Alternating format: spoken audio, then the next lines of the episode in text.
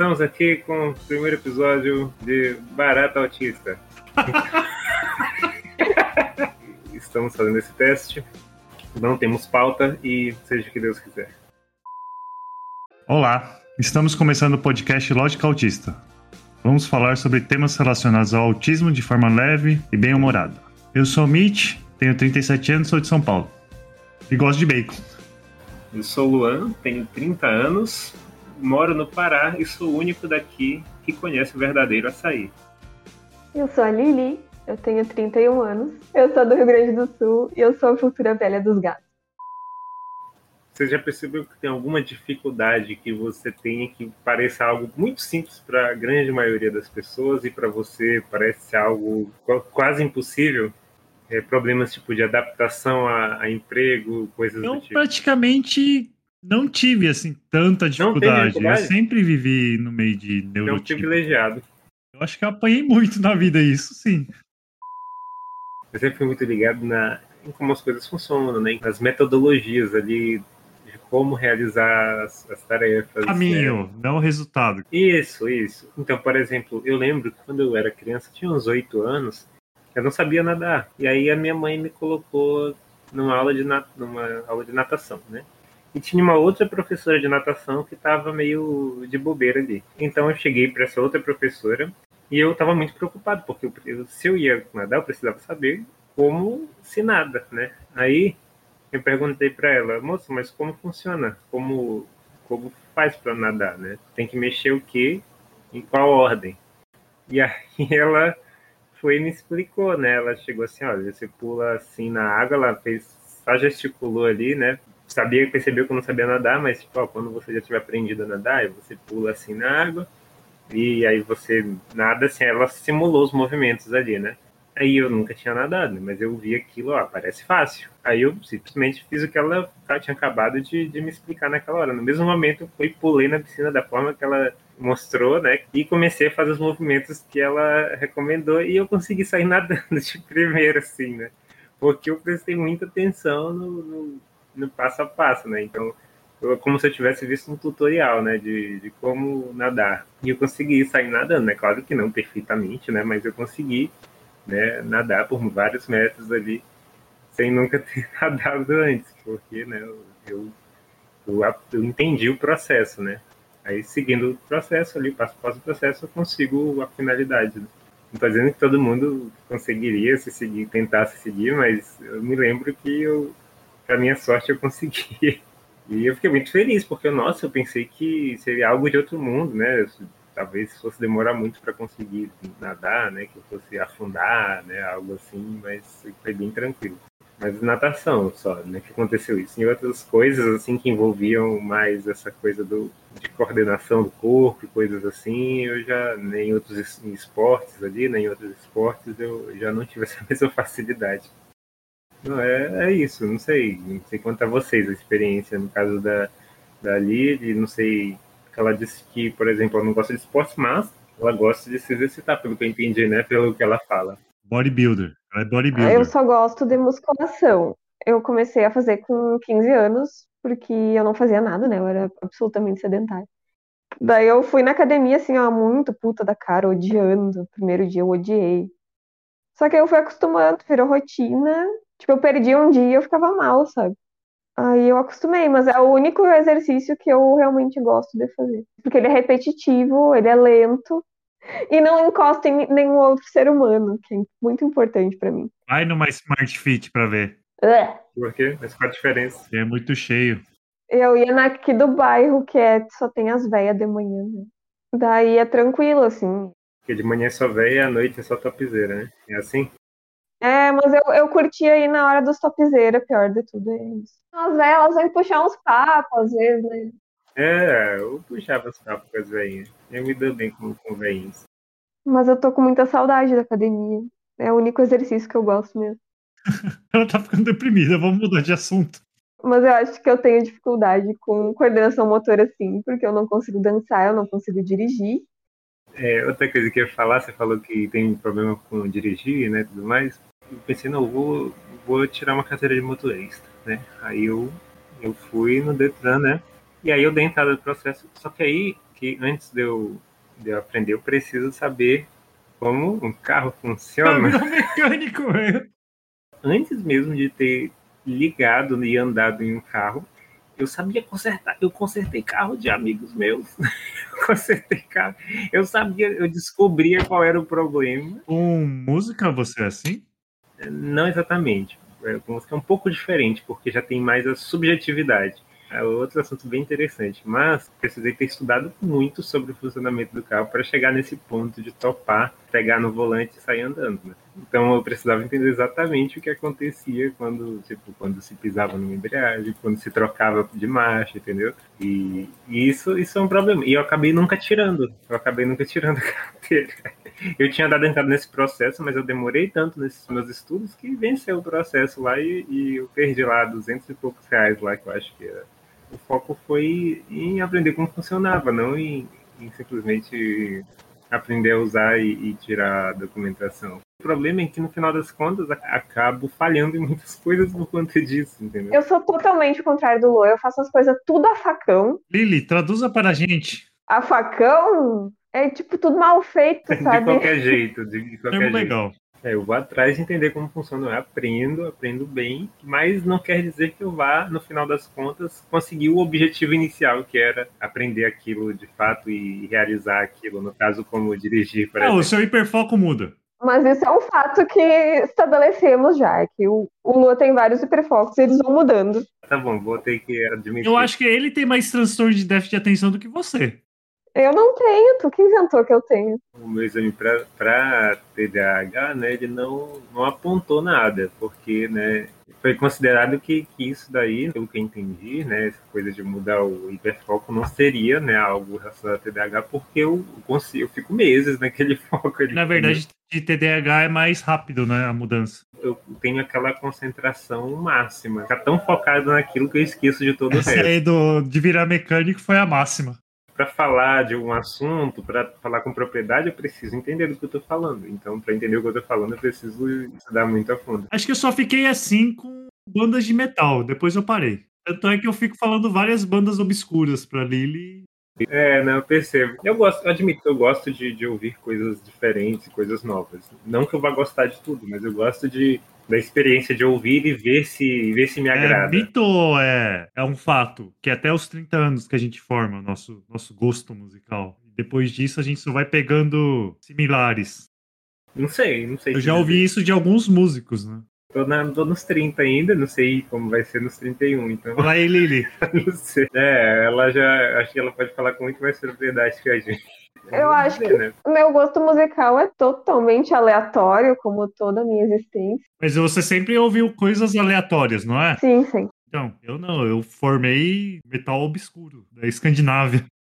Pra música eu não sou assim, eu, eu gosto de sempre, eu, eu gosto muito de bandas que cada álbum que lança é algo diferente, mais inovador, e nisso eu prefiro essas mudanças. Não, eu não quero ver a mesma coisa, eu quero ver até onde vai a criatividade deles, é mais ou menos a isso. A minha inflexibilidade não é para essas coisas, é, é mais para rotina.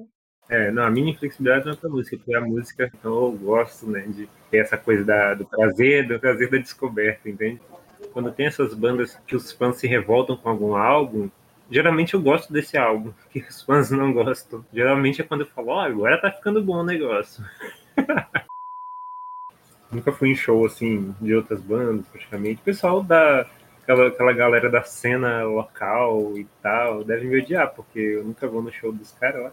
Não fortalece a cena local. Eu admito que na adolescência eu fui em um ou outro show e não, não gostei muito da experiência, não, ali. Eu insisti. É. Mesmo eu ficando muito incomodado na primeira vez que eu fui, eu. Prefiro ver um DVD ao vivo é, Depois eu fiquei com essa mentalidade. Eu fui em alguns e eu não gosto da experiência porque eu fico com muito medo. Porque tem muita gente.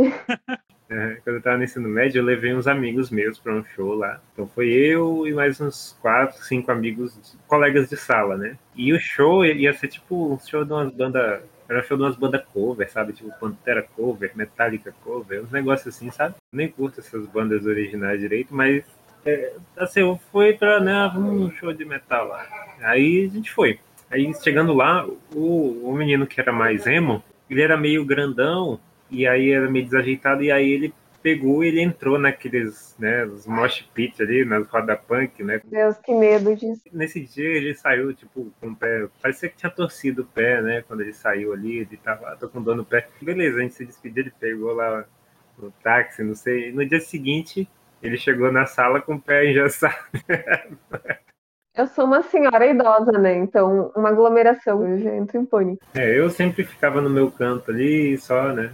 Tranquilamente. É. Eu evitava, eu sempre evito de. Não. Às vezes eu era, quando eu era conhecido do pessoal da banda, eu ficava lá no palco, sabe? O pessoal que fica ali no palco, no, tipo atrás ali, escondido no canto, assim. Às vezes eu ficava lá atrás, escondido no canto, porque eu queria ver de perto, eu curtia mais é, ver detalhes técnicos, tipo, até de equipamentos utilizados. Eu estava mais interessado no, em como tudo estava conectado, é, como era o fluxo do sinal ali, os cabos e quais equipamentos estavam ligados, entende? E do que com a própria música em si. Eu queria né, ver quais os, os, amplificadores eles estavam usando de, nas guitarras, né, quais microfones estavam sendo usados. Era meu interesse, né? Ainda é inter, meu interesse até hoje em dia, né? Então, quando eu vejo qualquer pessoa falando na televisão, a pessoa sei lá, tá falando no podcast, num programa de rádio, numa palestra, e tem um microfone, alguns equipamentos, eu já vejo, opa, o microfone tal, marca tal, modelo tal, é o que eu fico pensando, né? Que passa na minha cabeça. É, eu, eu costumo evitar assuntos técnicos sobre as coisas, porque, tipo, se vocês forem me perguntar qualquer coisa da minha profissão, eu só sei fazer e eu não sei explicar como é que faz. Também sou assim. Eu só não falo todos os hiperfocos para não assustar vocês logo de cara, mas com o tempo eu vou soltando coisas que já foram meu hiperfoco. Caramba, né? ele, você já foi zelador de cemitério também? Não, não, não, isso aí não. Não, não, não sou muito da, da parada Mórbido. coisas mais. Não é muito mórbido. Eu não tenho a, a, tal da curiosidade mórbida que muita gente tem, né? E você tem problema com sangue, dor, essas coisas? Não, não tem problema nenhum. Então, por exemplo, até eu tava falando que para fazer tatuagem eu dei umas pescada, sabe? Aqueles cochilos assim, enquanto estava sendo tatuado. Eu dormi duas vezes. O Mitch, o Mitch tem quantos anos? Ele é mais ele novo? Ele é mais velho mais que nós. Aí, ó, parece ser mais novo também do Lily. Não, é porque ele, ele fala como se a gente fosse velho. Tenho 37. Velho. Mas é que a idade mental dele é mais baixa que o Obrigado! É um elogio, pô. Você. Vocês não gostam de, de aparentar ser mais novos? Aliás, essa era um dos tópicos da dificuldade desse adulto, é do eu não me enxergo como uma pessoa adulta. E eu acho difícil que as outras pessoas me enxerguem como, como adulta também, porque eu não me coloco como adulta. É, no, no meu caso, eu não acho que me enxergam como criança, né? Como infantil, mas também me, me enxergam, na verdade, mais como deslocado, né? É, eu me enxergo como se não me levassem a sério, sabe? Tem essa mesma sensação. Aí é meio difícil na parte profissional, né? Que eu tenho dificuldade de ter um diálogo profissional, eu não sei me colocar do jeito profissional, eu não me visto de uma forma profissional, e eu aparento ser uma pessoa mais nova. Maior dificuldade é ser dispersa, não parece que eu levo as coisas a sério, eu tô sempre rindo, e aí parece que eu tô debochando o tempo inteiro, sabe? Também, também acontece isso. E eu não consigo organizar meu pensamento. E eu não consigo concluir raciocínio, às vezes eu fico só falando, falando, falando, não falo nada. tipo, agora, não tô brincando. tô brincando. É, eu, no meu caso, o problema com, tipo, um emprego normal ali, né, de, de carteira assinada e tudo mais, é porque eu vou estudar muito aquilo, muito aquilo. Aí vai chegar o ponto do, do chefe chegar e, e tomar as decisões, dar ordens, e eu, poxa, mas não, não faz muito sentido o que ele está falando. Eu, segundo o que eu estudei, seria melhor fazer isso, isso, isso. Eu vou querer fazer as coisas do meu jeito, porque eu acho que fazer do, de um jeito diferente ali, do jeito que está sendo mandado e tudo mais, é um jeito burro. Aí eu. Só que é como falar para ele que o jeito dele é burro, entende? E aí, às vezes, o meu jeito não é bem recebido. E aí é uma frustração muito grande, assim, né? Eu sei lá, aí eu não consigo me adaptar. Então eu prefiro eu mesmo tomar, poder tomar a decisão e. Uhum sem ficar dependendo de aprovação de um superior, nossa, isso. Eu acho que para mim o que mais me prejudica o autismo na vida adulta é a parte do trabalho, porque eu não consigo aplicar meus conhecimentos, eu não consigo passar esse conhecimento, eu não sei o que, que eu gostaria de fazer. Para mim, essa parte profissional é, é uma grande frustração na minha vida. Foi o que me levou para terapia e foi o que me fez descobrir o autismo. E foi assim, a minha vida é uma, é um grande, é uma grande construção de nada, sabe? É um grande pequeno arquiteto que eu vou só espalhando as peças e não construo nada. É, uma, é bem frustrante isso para mim. No meu caso, eu absorvo muito, muito conhecimento, mas não consigo aplicar, entende? Ele levou o ET Bilu a sério. Exato, eu só busco conhecimento, busco conhecimento, busco, busco, busco, busco. Mas para mim, a parte divertida da vida é o buscar o conhecimento. Tanto que eu fazia faculdade, daí eu não, vou ter que voltar. Até que a, a terapeuta me chutou assim pro mercado de trabalho. Ela, não, querida, tu vai ter que trabalhar uma hora, tu não, não vai, não tem condições de tu ficar fazendo isso a vida inteira. Se, se eu não estivesse fazendo terapia, acho que eu estava até hoje fazendo o 50 curso. Tava lá na faculdade. É, não, tem, tem gente que eu conheço, tem gente que transforma num hobby, a pessoa vira tipo um, um eterno graduando, ele está sempre fazendo uma graduação. Aqui tem muitos cães, né? muitos cachorros na universidade. E aí o pessoal fica brincando, dizendo que, que são os alunos que não saem de lá, né? principalmente aqueles que estão, né, que estão vão ser jubilados, tá ligado? Aí fala que quando o aluno fica lá até o ponto de ser jubilado, ele se transforma em um cachorro, né? E ele fica vagando por lá eternamente. É como se fosse uma maldição. Eu tava quase, eu fiquei 11 anos na universidade, gente. Não no mesmo curso, mas fiquei 11 anos. Porque eu não queria ir embora. E daí eu ia na terapia e a mulher, não, mas tu vai ter que se formar uma hora. Ah, eu, em relação ao trabalho, eu nunca tive um sonho, sabe? Eu não sei o que eu gostaria de fazer. Eu acho que a, a realização uh, pessoal no trabalho, para mim, ela não existe, sabe? É só uma coisa que eu preciso fazer para ganhar dinheiro. Só a rotina, né, que você sente. A rotina, e daí em casa que eu vou fazer as coisas que eu quero fazer. É, meu sonho é, tipo, evoluir profissionalmente dentro da área que eu já atuo, né? Dentro da área de áudio. Luan vai ser nosso chefe, tá, Lili? Aham. Uhum. Eu não me importo de ser, uh, tipo, mandada, sabe? Eu gosto de ser não, funcionária. Você, pelo que você falou, né? Você gosta do trabalho repetitivo e tá? tal. Ah, eu sou chefe do meu setor, né? Então. Ó, oh, chefe, chefão, poderoso chefão. chefe, setor, deu uma pessoa. Ai, Lua tem muitos talentos, eu fico meio deprimida. Não, mas não é, não é, não é assim a maioria dos casos são conhecimentos que eu não consigo botar em prática, entende? São conhecimentos acumulados só. Eu, tipo, com 5, 6 anos, eu adorava uma coletânea de livros do Reino Animal. Aí tinha um que era só sobre felinos, um falando sobre os animais do Ártico, a maioria das vezes, tipo, aves, mamíferos, répteis, os cordados que a gente costuma falar. Então eu ficava lendo muito aquilo ali, relia, relia, relia. Eu, criancinha, já, já com seis anos, se a pessoa viesse falar sobre reino animal comigo, eu já tinha muito assunto para falar sobre felinos, sobre pequenos, grandes felinos, e várias né, coisas específicas. Eu era esse tipo de criança enciclopédia e aí eu acho que eu fiquei com vergonha, sabe? Eu bloqueei isso. Porque era uma coisa que não era, não era agradável. Eu não falo abertamente dessa forma com todo mundo, né? Eu, eu sei que tem gente que não aguentaria me ouvir falar essas coisas. Eu simplesmente não falo nada com essas pessoas, né? Porque eu sei que se eu começar a falar, vou, vou ser um saco para essas pessoas. Então, né? Eu meio que controlo com quem eu vou me abrir ou não. Também foi por conta desses hiperfocos que eu acabei parando aqui, você sabia? Porque Teve um amigo meu que falou que acho que viu alguma coisa do Shimura, não sei se na televisão, alguma coisa. Ele apareceu em algum lugar que um amigo meu falou assim: Nossa, olha esse cara aqui, tem até canal no YouTube. Ele é do mesmo jeito que você, falou assim, né? E, tipo, ah, ele fala parecido, ele tem muito foco nos assuntos que ele fala. E aí eu fui ver um vídeo, eu, nossa, realmente, se você for ver a trajetória da, da vida dele ali, parece muito com a minha, com a diferença que ele foi para pro, programação e eu fui pro áudio. Mas é sempre assim, né? Então a gente consegue viver a vida e daí quando tem que trabalhar ou entrar numa situação que tem que conviver com pessoas, a gente surta. Exato, aí, aí todas as frustrações, as principais frustrações relacionadas aos sintomas lá que ele tinha, Aí eu acabei caindo num vídeo que ele falava do Discord. Ah, deixa eu entrar, tem Discord. deixa eu entrar. Aí eu entrei e tô aqui com vocês.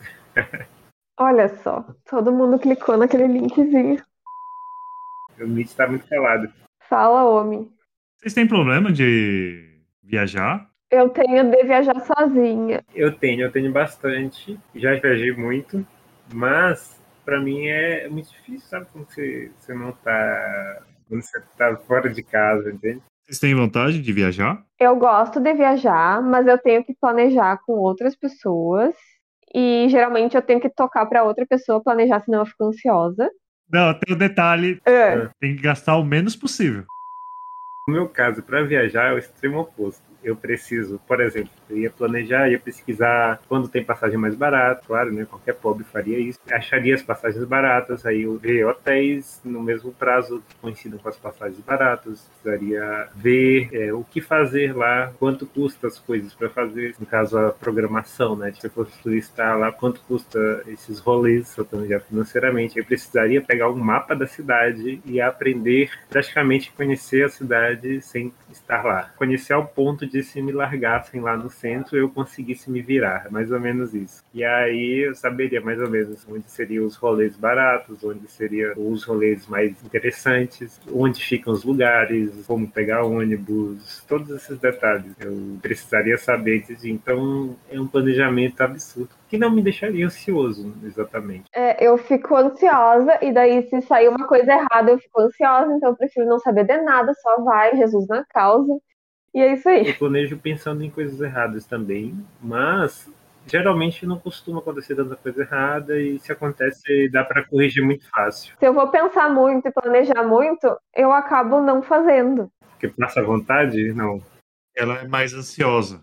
É, eu sou ansiosa. Eu preciso de alguém, tipo, pra, no caso, viajar com uma outra pessoa. Essa pessoa vai afunilar o que tem de possibilidade, sabe? Pra mim, senão eu fico paralisada, eu não consigo fazer. Eu não faço nada. É, não, eu, tô, assim, eu sinto a- o sono no ar. Especialista em sono. Uhum. Ah, nossa, preciso ter muito conhecimento para perceber né, que vocês estão com sono. É, eu tô, eu tô falando tudo errado já faz uma hora. Então vamos encerrando. Tchau, pessoal. O e-mail está na na descrição do episódio. Nos sigam nas redes sociais. Não, mentira, a gente não quer ser seguido. E a gente... Somos autistas. É isso. Mandem dúvidas, críticas, sugestões. E E Pix. Só não manda nudes. Até mais.